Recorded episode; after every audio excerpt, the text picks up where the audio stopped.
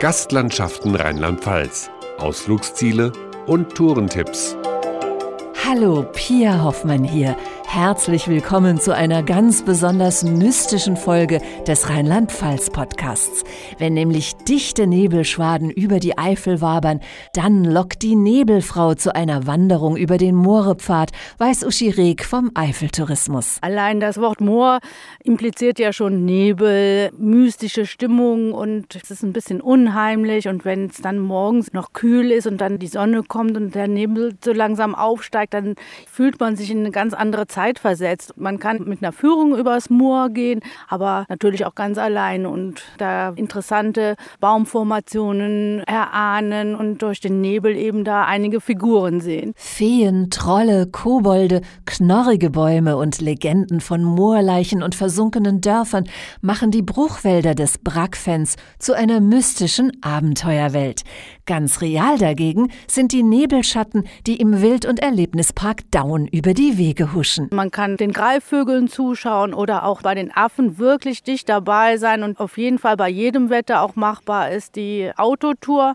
Dann sitzt man im eigenen Auto und fährt und darf an Stellen aussteigen und auch schon mal Tiere füttern. Also das ist für die ganze Familie eben sehr spannend. Spannend ist vor allem in der kalten Jahreszeit auch der Anblick der Burg Els, die wie ein Märchengebilde aus den Nebelschwagen emporragt, verrät Burgführerin Franziska Bast. Gerade wenn der Nebel so im Tal Tal hängt. Man sieht noch so die Spitze von der Burg. Das ist ganz toll. Ich gehe auch jeden Morgen zu Fuß runter, fahre nicht mit dem Bus, einfach um diesen Aha-Moment zu haben. Gerade im Herbst, wenn man fast jeden Tag ein bisschen anderes Bild hat, ist das schon immer noch umhauend, wenn man dann um die Ecke kommt und die Burg sieht. Drinnen setzt sich die verwunschene Stimmung fort. Vor allem, wenn Kinder dabei sind, erzählt Franziska Bast gerne Geschichten aus dem Mittelalter. Da muss man schon ein bisschen mit den Kindern reden, wie war das Ganze. Man hat am Fenster gesessen, um Licht zu haben hat Kerzen genutzt oder auch Fackeln. Es ist schon alles ganz anders. Man muss da auch schon immer gucken, wie alt sind die Kinder, wie viel Verständnis haben die jetzt schon für die Geschichte. Doch für Ritterspiele im Herbstlaub und Schwerterkämpfe mit morschen Ästen sind selbst die Kleinsten zu begeistern.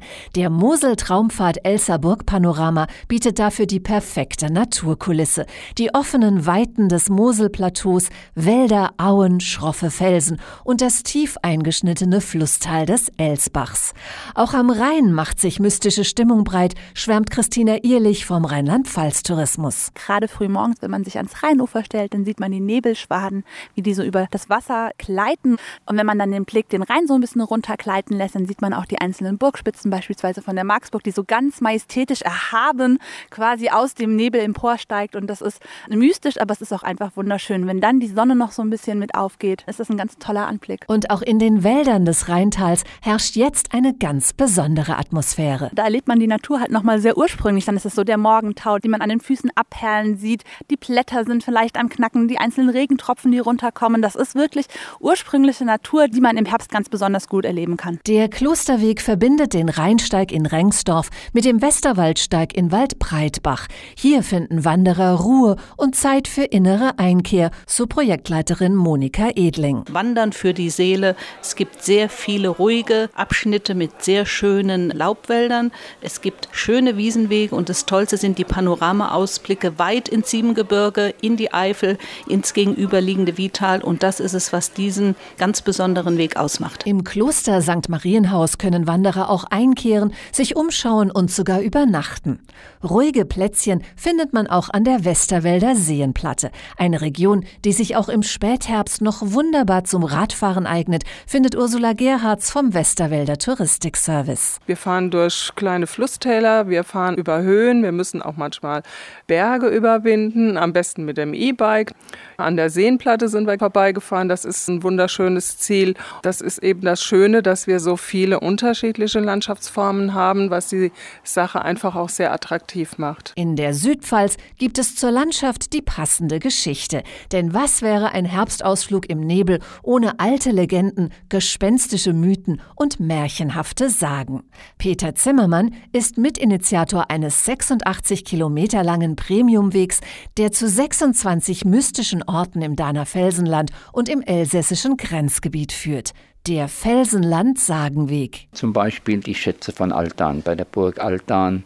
Da gibt es die Sage dazu, man kommt zu diesen Orten hin, an die Stellen, wo sich die Sagen abgespielt haben. Es gibt eine kleine Broschüre dazu. Wenn man auf Wanderschaft geht, kann man diese kurze Sage nachvollziehen.